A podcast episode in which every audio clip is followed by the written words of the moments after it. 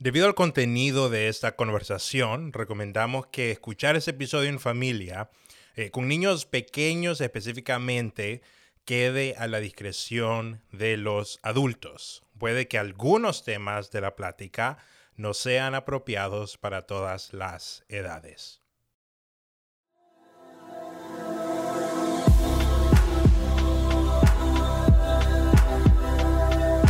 Bienvenidos a este episodio de la tribu TGIM. En este episodio tenemos el honor de tener a Juan Varela desde Sevilla, España. Juan es máster en orientación familiar, es conferencista internacional, es pastor y es autor de varios libros, entre ellos Tu identidad sí importa y Tu matrimonio sí importa. Juan también es el director del Instituto de Formación Familiar en España. En esta importante plática nos metemos al tema del sexo, específicamente en un contexto de familia. Así como el sexo puede formar una familia fuerte, también la puede destruir. Y en este episodio hablamos de cómo hablarle a hijos de sexo, cómo las familias se pueden proteger, diferentes aspectos de sexo en el matrimonio, las luchas que hay alrededor del sexo, etc. En las notas del show está toda la información de Juan Varela y sus ministerios. Encuentren las notas del show en latributgim.com diagonal EP44. Latributgim.com, corrido sin espacios latributgim.com diagonal EP44. Pegado sin espacios, EP en letras, 44 en numerales, EP44, el episodio número 44.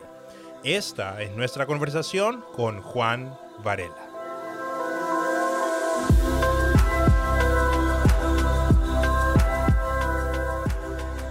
me gustaría empezar con esa pregunta, don Juan. ¿Por qué el sexo se habla por todos lados? ¿Por qué es un tema tan común y por qué la familia es susceptible a este tema? Bueno, tendríamos que empezar por el principio, Samuel. Eh, vivimos en una sociedad hipersexualizada. El sexo vende, no nos vamos a engañar, junto con el negocio de las armas y de la droga, son probablemente los tres negocios más lucrativos en el mundo. El sexo vende y vende porque tiene un enorme poder de atracción.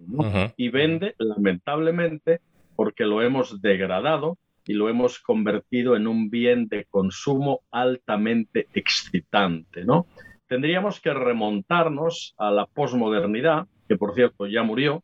La posmodernidad nace en los años 80 heredera de la revolución sexual, eh, con aquellos eh, refranes y aquellos eslogans de hace el amor y no la guerra, el sexo libre, el sexo no tiene ataduras, no tiene restricciones. Ahí comenzó a resquebrajarse la idea que unía sexualidad con fidelidad y con compromiso matrimonial.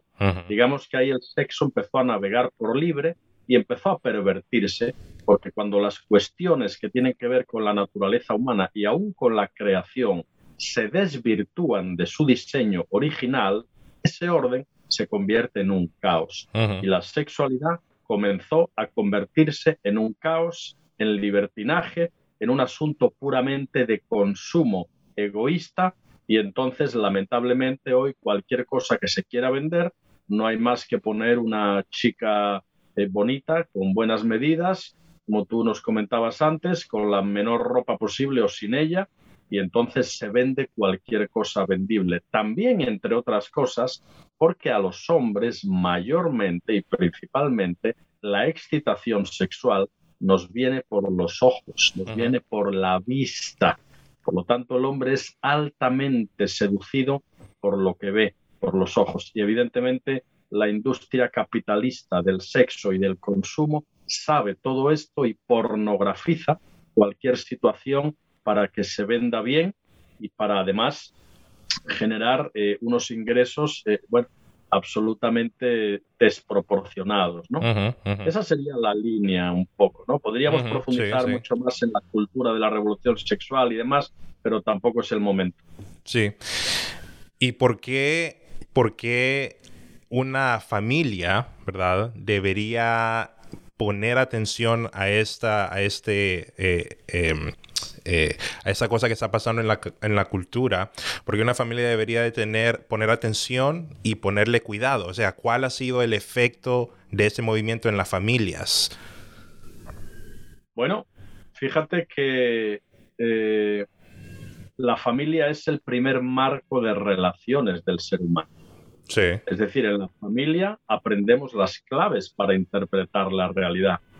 En la mm. familia somos educados conforme al modelo ético que después vamos a reproducir cuando seamos adultos, ¿no?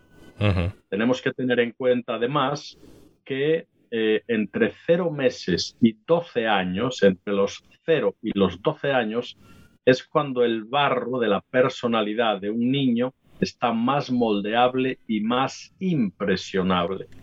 Por tanto, esos son los años estrictamente necesarios para que la familia, los padres, inculquen en sus hijos los valores, las normas y la ética que luego van a predominar en ellos cuando sean adultos. Eso lo sabe también la industria del sexo. Eso lo sabe también toda la maquinaria que va a intentar colonizar, y esta es la palabra, colonizar ideológica y visualmente a nuestros hijos. Recuerdo una mamá en Colombia con un hijo adicto a la pornografía y la mamá nos decía, pero si es un buen chico, no hace mal a nadie, no sale por la noche, se la pasa en casa encerrado en Internet. Digo, señora, ahí está el problema porque hoy los jovencitos en Internet lo tienen todo, lo bueno y lo malo, lo tienen todo. Entonces, eh, mucho de ello tiene que ver con toda esta problemática y los padres no pueden permitir que una sociedad hipersexualizada les gane la partida en la educación de los hijos, ¿no? Fíjate, un dato que seguramente ya sabréis, la edad de consumo de pornografía ahora mismo está en ocho años. Eso es tremendo. Eso es lamentable. Estados Unidos es el primer país del mundo en consumo de pornografía. España es el segundo país del mundo en consumo de pornografía, ¿no? Eso es tremendo. Entonces, esto es una droga, es la droga del siglo XXI. Es la más barata, todo el mundo tiene internet y es la que está causando más estragos. Por lo tanto, la familia debería de ser un dique moral y los padres tienen que ser muy conscientes de que los niños no pueden ser educados por ideologías falsas ni pueden ser educados incluso en el colegio. Las raíces de una buena educación y aún de la fe se adquieren en el hogar. Por eso los padres tienen hoy una especialísima importancia en la educación de los hijos, sin duda alguna. Yo me acuerdo cuando mi papá tuvo esa plática conmigo, no sé si Samuel se acuerda cuando el papá de él tuvo esa plática con él, me imagino que sí, porque es una plática que, que a uno lo marca, ¿verdad? Hay un antes y un, un después de esa plática. Y ahorita usted menciona que eh, a partir de los ocho años, más o menos, los niños son atacados con este tipo de ideologías y esta hipersexualidad, como usted dice, en las caricaturas, en todos lados está. Entonces, mi pregunta es, ¿cuál debería de ser la edad que se tiene que hablar con un niño acerca de eso? ¿O simplemente no... Sí, simplemente no, no existe edad, sino que todo, todo, el, todo el momento se, tendría que hablar de eso, no sé. Sí, si hay como una edad o hay una etapa o algo así. Claro, es una buena pregunta. De hecho, os cuento que eh, un señor una vez me preguntaba eh, esto mismo y me decía, bueno, ¿cuál es la edad apropiada para empezar a hablar de sexo a nuestros hijos? Y entonces yo le contestaba, yo le decía, mire, es una buena pregunta, pero está mal formulada. No hay una edad en la que usted deba de empezar a hablarle de sexo a sus hijos, por una razón muy sencilla. Porque si usted espera a la pubertad de su hijo, a los 12 años, por ejemplo, para hablarle de sexo, fácilmente puede ocurrir que su hijo le diga, ok, papi, ¿qué quieres que te cuente? Porque ya le habrán dicho de todo, pero en negativo. Ya le habrán enseñado de todo, pero en negativo. Por lo tanto, de sexualidad hay que empezar a hablar a nuestros hijos siempre.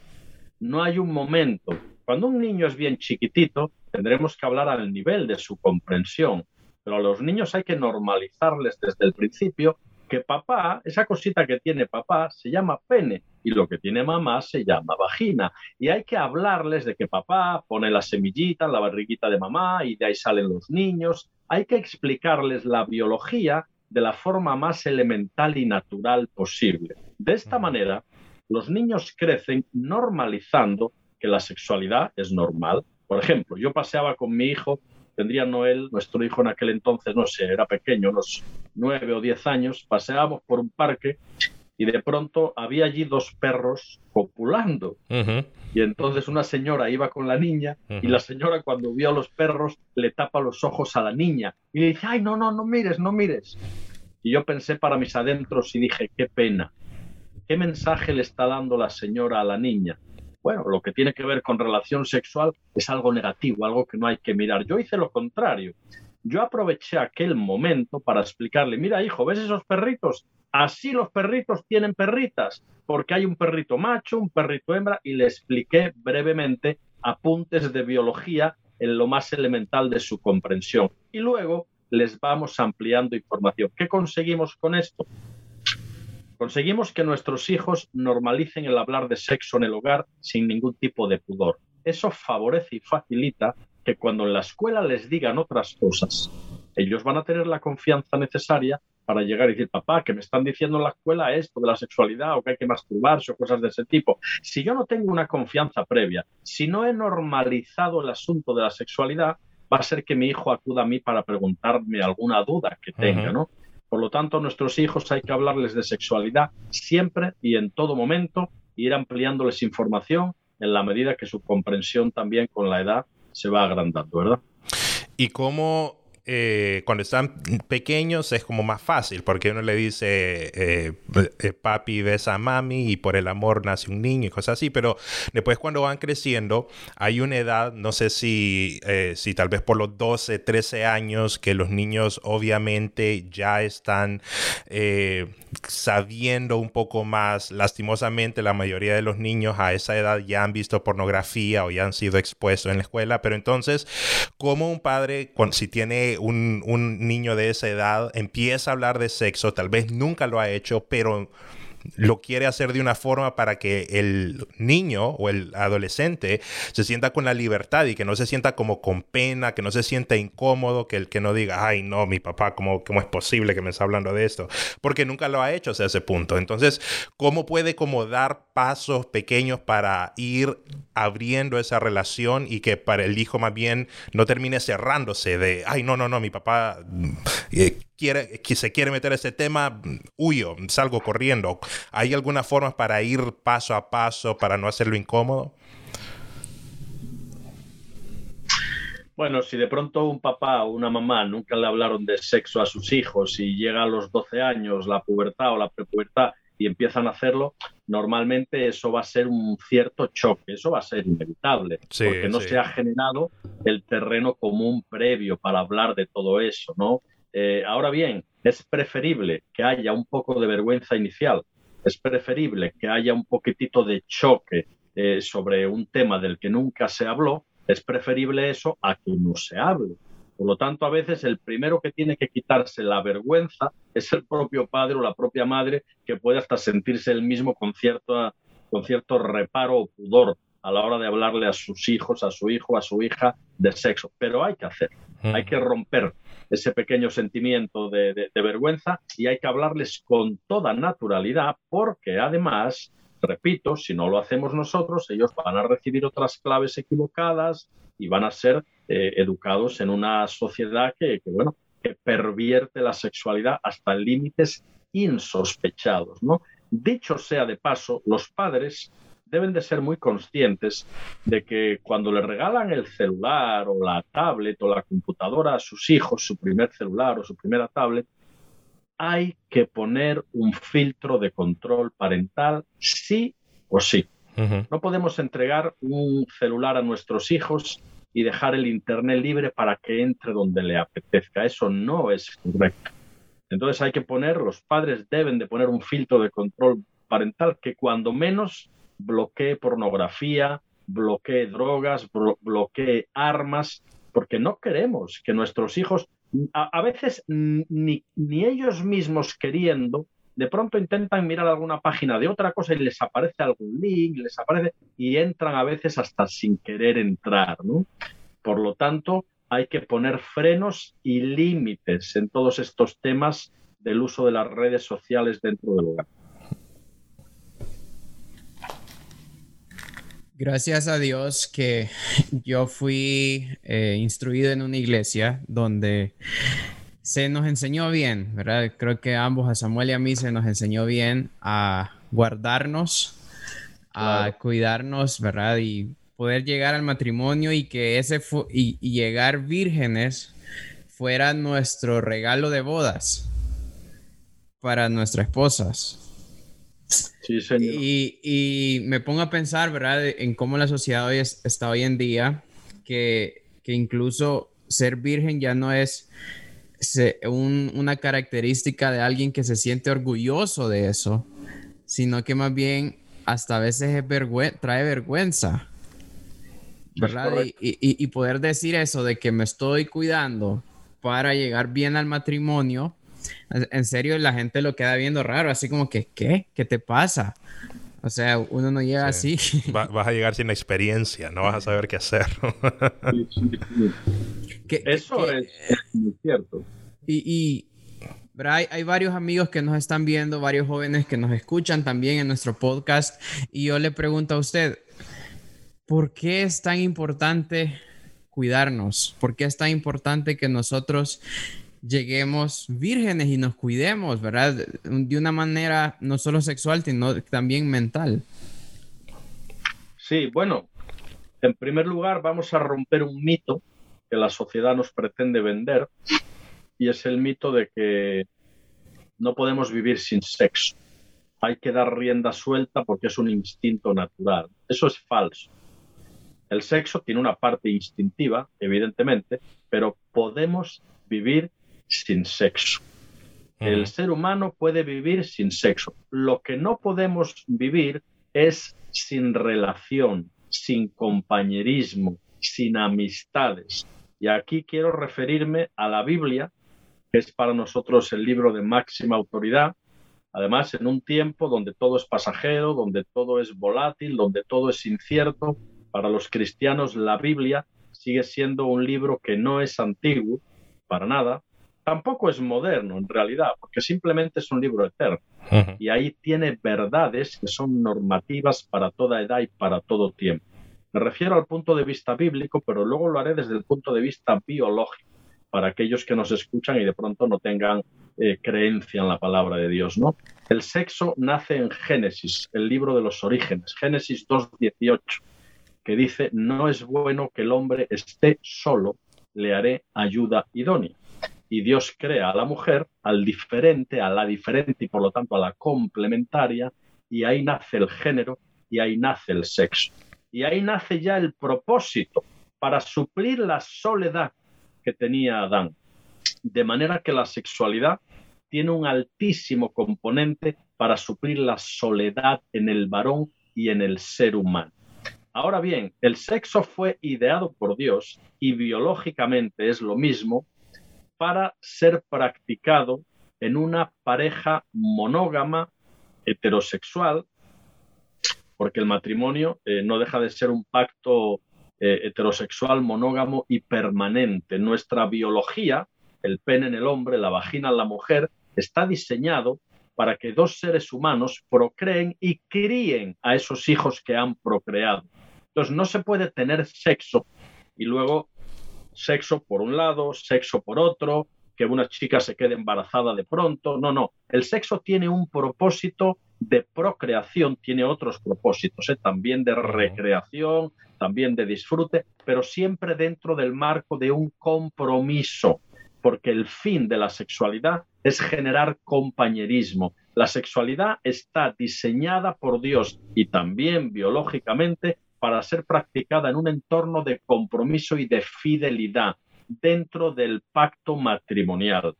Cuando el sexo lo degradamos y lo convertimos en una cuestión puramente de instinto básico o de instinto animal, estamos literalmente, repartiendo parte de nuestra intimidad más profunda en relaciones desordenadas con cualquiera. Y eso tiene implicaciones psicológicas. Cuando se produce un orgasmo, cuando, cuando el orgasmo se produce con aquella persona con la que tú tienes un compromiso, con tu pareja, con tu esposo o con tu esposa, el orgasmo es fabuloso. Es la mayor explosión hormonal que el cuerpo puede sentir. Uno se queda completamente vulnerable e indefenso en el orgasmo. Es como si estuviéramos entregando la parte más íntima de nosotros. Cuando eso ocurre en el seno del matrimonio, genera intimidad, genera cariño, genera ternura.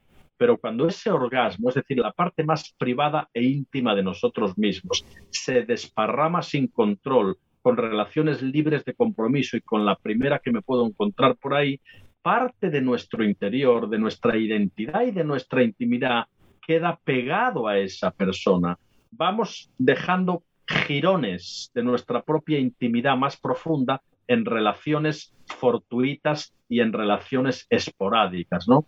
Eso genera un sentimiento de inadecuación, eso provoca que después, cuando queremos mantener una relación estable, asumir una familia y demás, tengamos mayores problemas adicionales que aquellos que no, que no, practicaron sexo antes del matrimonio y además provoca una conducta que puede llegar a ser adictiva. Y aquí me detengo solo un segundo porque es importante. El sexo, cuando se practica fuera del mar para el que Dios lo diseñó, es adictivo. Fijaros qué interesante. Satanás, que es el enemigo de nuestras almas, no tiene capacidad creativa ninguna. Satanás es un ser estéril, no puede crear nada, solo puede tergiversar lo que Dios ya creó. Y es lo que hace. La sexualidad Dios la creó y el enemigo se encarga de pervertirla. Cuando la sexualidad se practica dentro del marco del compromiso y de la fidelidad del pacto matrimonial, y ahí tendríamos en otro momento que detenernos sobre Génesis 2.24, que es el versículo donde se instituye el matrimonio y donde está incluida la relación sexual. Cuando se produce dentro del matrimonio, repito, el sexo produce y provoca intimidad, relación. Pero toda cuestión que el enemigo de nuestras almas pervierte, produce lo contrario para lo que fue diseñado. Si el sexo fue diseñado para producir intimidad y compañerismo, cuando se practica fuera del matrimonio en relaciones promiscuas, produce lo contrario. En vez de intimidad, produce soledad. Y en vez de compañerismo, produce culpa. Eso en todos los casos. Entonces el sexo es una cuestión que no puede desligarse de la relación íntima con una pareja, de un compromiso estable, de la fundación de una familia, entre otras cosas, porque la sociedad, eh, eh, el desarrollo de la, y la evolución de las sociedades dependen de una estructura que se llama familia. Una sociedad, una nueva generación no puede asegurarse si no tiene reemplazo generacional y ese se provee en la familia se provee en la procreación y en la educación de los hijos. Esa sería un poco la, la línea. Una de las cosas importantes que debes hacer en tu vida es sacar basura de tu cabeza y reemplazarla con algo bueno. Cuando digo basura, no solo son cosas que son explícitamente malas. Basura es todo lo que simplemente no te ayuda. Una de las formas de sacar basura es llenar tu mente con cosas que son buenas. Todos los lunes en la mañana nosotros te queremos ayudar. Tenemos un recurso que se llama los correos de los lunes en la mañana. Todos los lunes en la mañana nosotros te queremos mandar un correo corto con algo bueno que puedes meter en tu cabeza para comenzar bien tu semana. Son correos cortos, pero con un buen contenido diseñado para que una de las primeras cosas que hagas en la mañana sea llenar tu mente con algo bueno. Estamos convencidos que llenar tu mente de algo bueno un lunes en la mañana tiene el potencial de hacerte empezar bien tu día y por ende tu semana. Regístrate para recibir nuestros correos en latributgim.com. latributgim.com.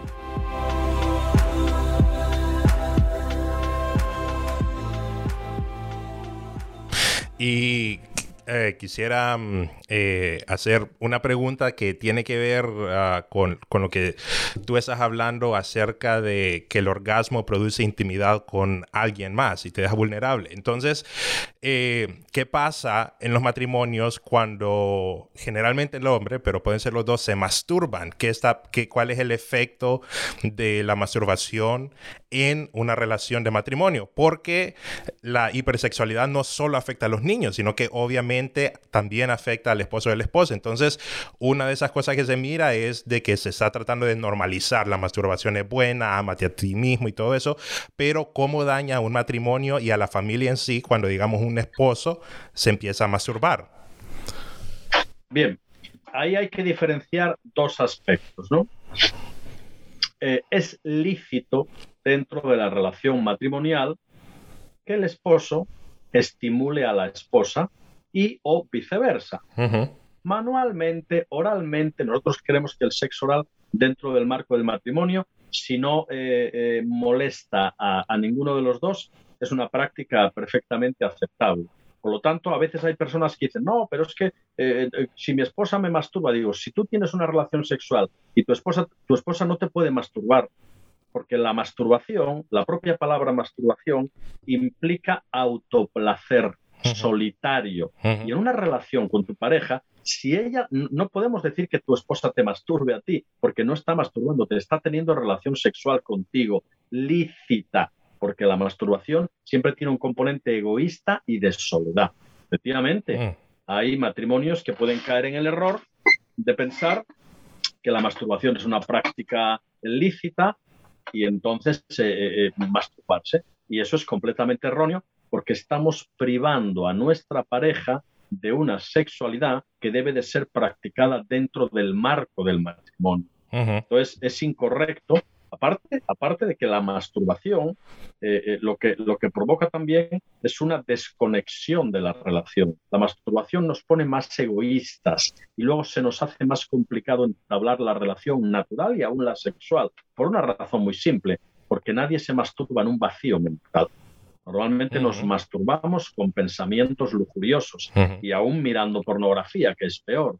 Por lo tanto, eh, nuestra mente tiene lo que se llama la plasticidad cerebral. Es una capacidad muy buena que tiene la mente, pero puede convertirse en arma de doble filo, porque cuando una persona se masturba con pensamientos de lujuria, en su mente esos pensamientos empiezan a generar estructuras cerebrales de hormonas que se van, eh, van respondiendo a ese sentimiento de lujuria, de imágenes, y esos pensamientos generan estructuras cerebrales. Si repetimos esa lujuria, se generan estructuras cerebrales de preferencia, que cada vez necesitan de menor estímulo para llegar a nuestra cabeza. Eso nos aleja de nuestra esposa, eso impide la relación sexual natural y eso provoca además que, luego tengamos problemas en la propia relación. Es, es, tremendo todo eso. Sí, Sí. Qué interesante saber e, esos términos, ¿verdad? Y saber hacer esas diferencias. Porque como se dice, Dios creó el sexo y lo creó de una manera buena para que se disfrute en el matrimonio. Y cuando se disfruta en el matrimonio, eh, yo creo que eh, el matrimonio es feliz y, y a la vez eh, creo que sigue el mandato de Dios, porque Dios dice, procreen, ¿verdad? Procreen y, llenen esta tierra. Pero es que yo, bueno, le voy a contar una historia rápidamente. Tengo un amigo que eh, él me buscó a mí por ayuda, él es una persona soltera. Me pidió porque él dice que no puede dejar de ver pornografía, ¿verdad? Pero él le gustaría poder llegar al matrimonio eh, bien, ¿verdad? Sano, por así decirlo, de una manera sana. Y él me dice, es que no puedo dejar esto, estoy, eh, trato de, eh, escondo esas páginas de internet o trato de, de, poner, de bloquear el celular, pero no puedo. Entonces, yo creo que hay varias personas que están en ese momento así y una de las razones es porque en la cultura la pornografía es tan común que eh, ahora no se necesita ir a un sitio web así como oscuro para ver pornografía. Se puede ver en cualquier película, se puede ver en cualquier eh, caricatura a veces, lastimosamente. Yo creo que eso estimula la mente. Redes sociales también. Así es, redes sociales. Claro que la, la pornografía, Carlos, en este caso, la pornografía cumple lo que se llaman las tres As. Es decir, es accesible, asequible y anónima. Y esa es su gran peligrosidad. Accesible, todo el mundo tiene, asequible, todo el mundo puede acceder y anónima, aparentemente nadie te ve y puedes estar en la privacidad, ¿no? Pues es un arma absolutamente peligrosa, ¿no? Y además que eh, lleva a la mente a una imaginación fantasiosa que luego impide la realidad de una relación sexual con, tu pareja si estás casado o, cuando uno después se casa. Esas imágenes y demás no dejan de ser suciedad mental que hay que aprender a limpiar para una sana relación sexual. De la pornografía hay que tener mucho cuidado porque genera adicción. ¿eh? Y cuando genera adicción es una adicción semejante a la de cualquier droga o, una severa adicción al alcohol. Y, entonces mi, mi, pregunta va relacionada a cómo una persona que ha sido adicta a la pornografía puede empezar a sanar? ¿Cuáles son los primeros pasos que hay que tomar? Sí, eso, a ver, una persona adicta a la pornografía, aparte de que la, adicción psicológica es fuerte, la biológica también, porque toda esa explosión de hormonas que solo se activan en el caso de un adicto mirando pornografía, eso acaban provocando, provocando una severa adicción biológica y psicológica. ¿no? no hablemos ya de la parte espiritual, ¿no? Ese es otro tema tremendo también. Entonces, una persona que esté en esta situación tiene que ser bien consciente de que está en una situación de riesgo adicto a una sustancia como puede ser la heroína o como puede ser una severísima adicción al alcohol. Tiene que ponerse en manos. Por sí solo es muy difícil que pueda salir. Muy, muy difícil. Va a tener que ponerse en manos de algún psicólogo especializado en todos estos temas o de un, sexólogo, porque eso tiene que ser trabajado. Ahí se siguen pautas muy parecidas a la adicción a las drogas, ¿no? Tiene que haber una etapa de corte absoluto, tiene que haber una etapa de total abstinencia, de, romper, de cortar redes sociales, de impedir la entrada eh, eh, eh, por un tiempo a redes. Tiene que haber una primera parte de choque, que es de corte y que es dura y fuerte, ¿no? Y se siguen, repito, unas pautas muy parecidas a cualquier tipo de adicción, porque los sexadictos cada día son más, ¿no? Y es algo eh, que tiene que ser tratado por profesionales, sin duda alguna. ¿eh?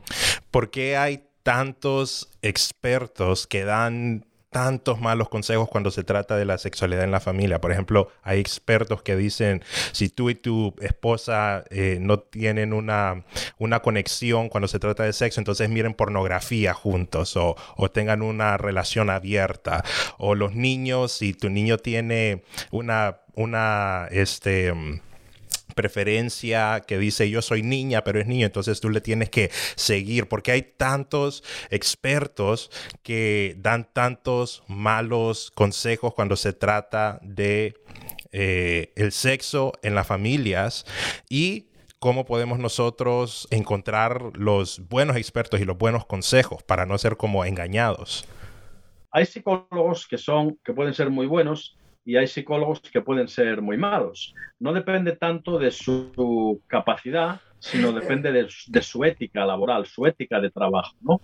Es decir, si el psicólogo es un psicólogo que se rige por la línea humanista, la línea que dice que uno tiene que ser feliz y no importa cómo ni de qué forma, la línea desprovista de un marco ético que regule una relación matrimonial, una línea desprovista del matrimonio bajo la creencia de que es un pacto heterosexual, monogámico, con carácter permanente, donde hay principios de fidelidad, de compromiso. Si la persona vive alejada de todos estos principios éticos, su psicología va a ser una psicología absolutamente humanista y bajo mi punto de vista destructiva, porque va a ser la psicología del ser feliz y no importa cómo mientras no hagas daño a nadie, digamos, ¿no?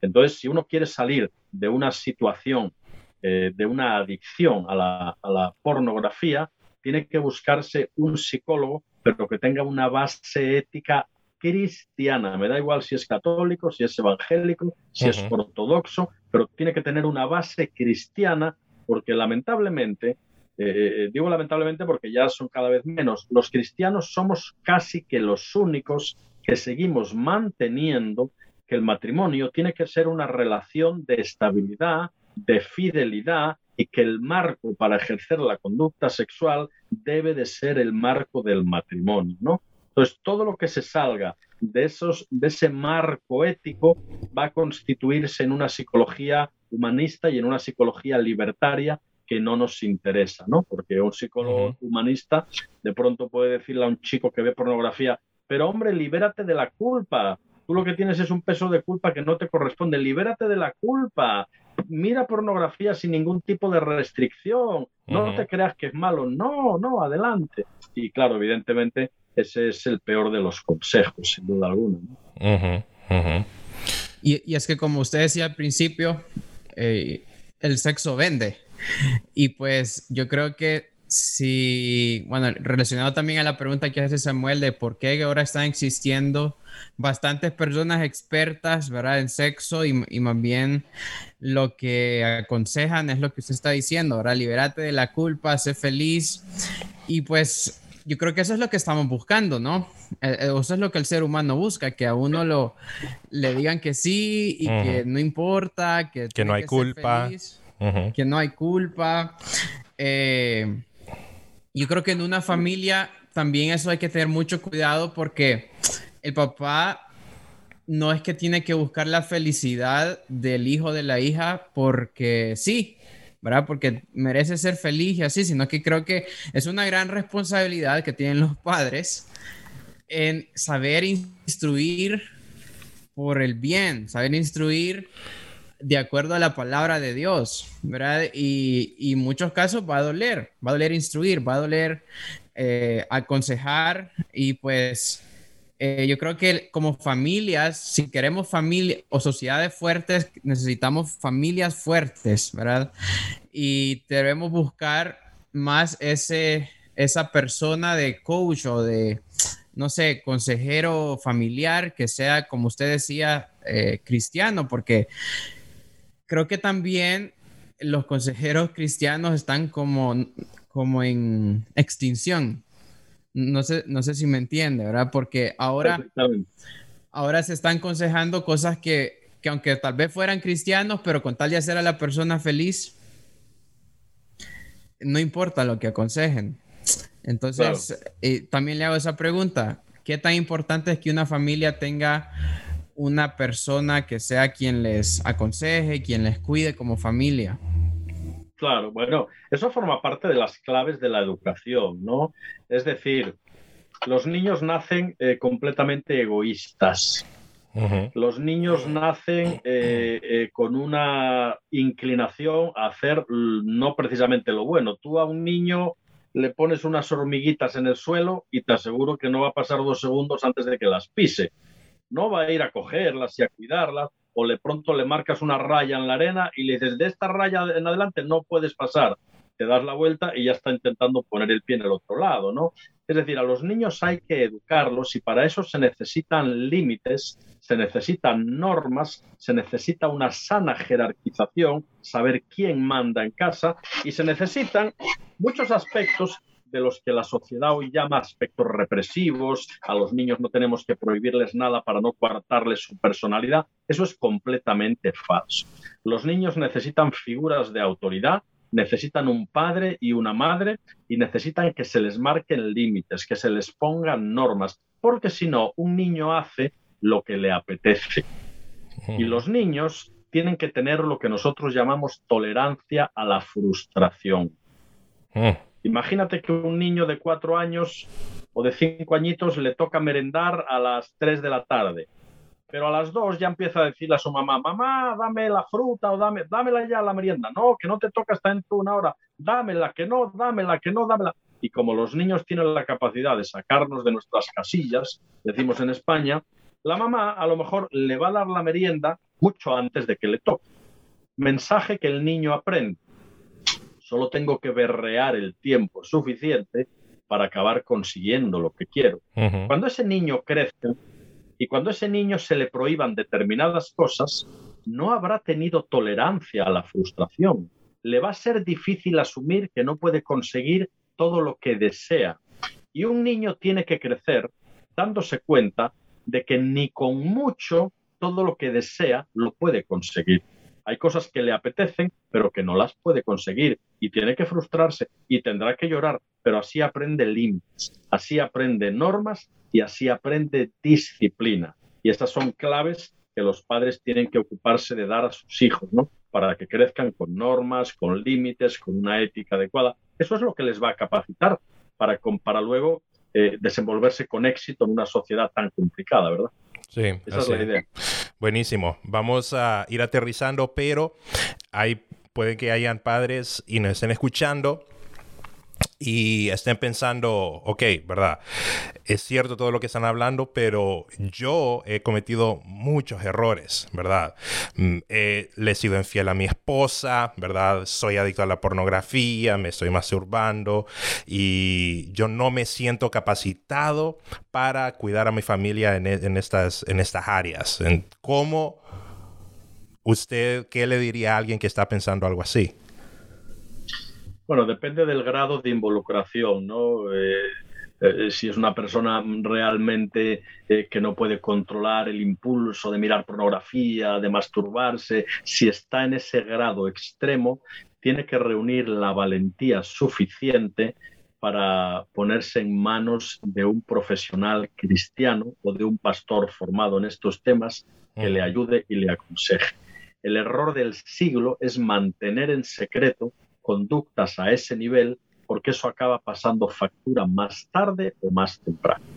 Si el caso es de una persona, un hombre casado que de pronto eh, tiene deslices con la pornografía, con, masturbación y demás, hay que decirle, eh, yo le recomendaría que leyera algunos libros. Uno de ellos titulado El sexo, los hombres y Dios, de Douglas Weiss, un libro muy interesante uno de mis libros, que es escrito para varones, trabaja especialmente toda esta temática.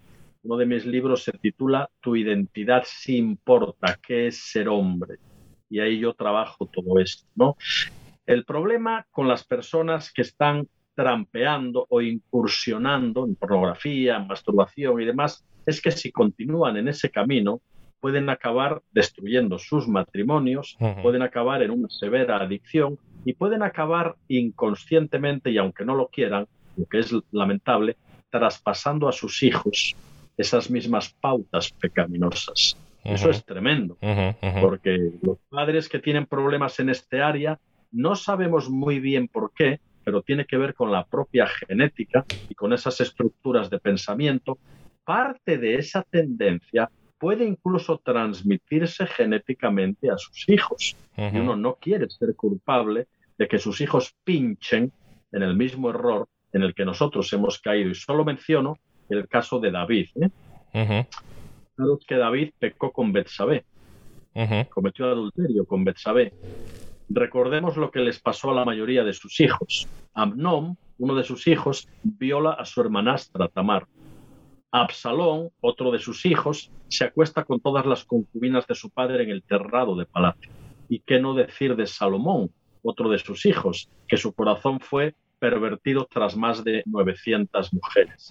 Como de alguna forma el pecado en el que cayó el padre, de alguna forma también afectó a los hijos. Aquí habría mucho que hablar, pero es muy interesante esa transmisión hereditaria que a veces se puede producir.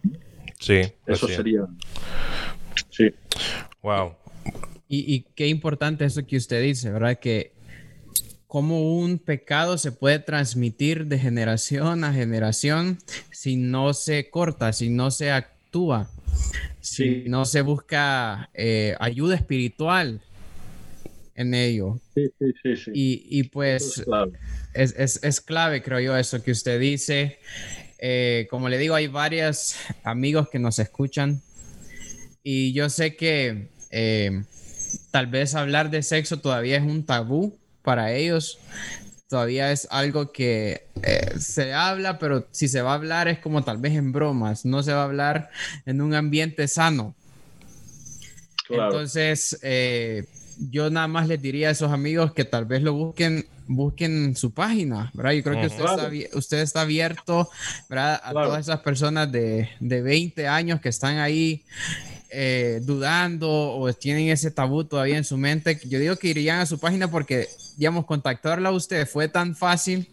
No, creíamos que iba a ser tan fácil y usted está abierto también, creo yo, a buscar esos jóvenes para que hey, sean mejores personas.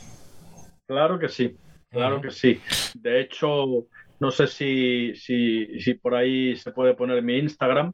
Sí, sí, pero en mi Instagram, sí, cuando, bueno, ya, si lo vais a poner, ya, ya lo verán y podrán eh, eh, añadirse y, y, ahí podemos estar en contacto. Por supuesto que sí, por supuesto. Nosotros trabajamos junto con mi esposa todo lo que tiene que ver con temática familiar, paternidad, hijos. Hacemos consejería online también muy necesaria en estos tiempos para trabajar esas problemáticas o esposos que tienen X problemáticas necesitan trabajarlas. Hacemos todo tipo de charlas, conferencias, escuelas de padres, temas de identidad, temas de consejería bíblica, temas de atracción al mismo sexo. Estamos a disposición también de iglesias para, para poder trabajar toda esta temática. Y ya que la pandemia nos ha hecho subir a todos un escaloncito en el uso de las redes sociales, pues ahora es más fácil que nunca.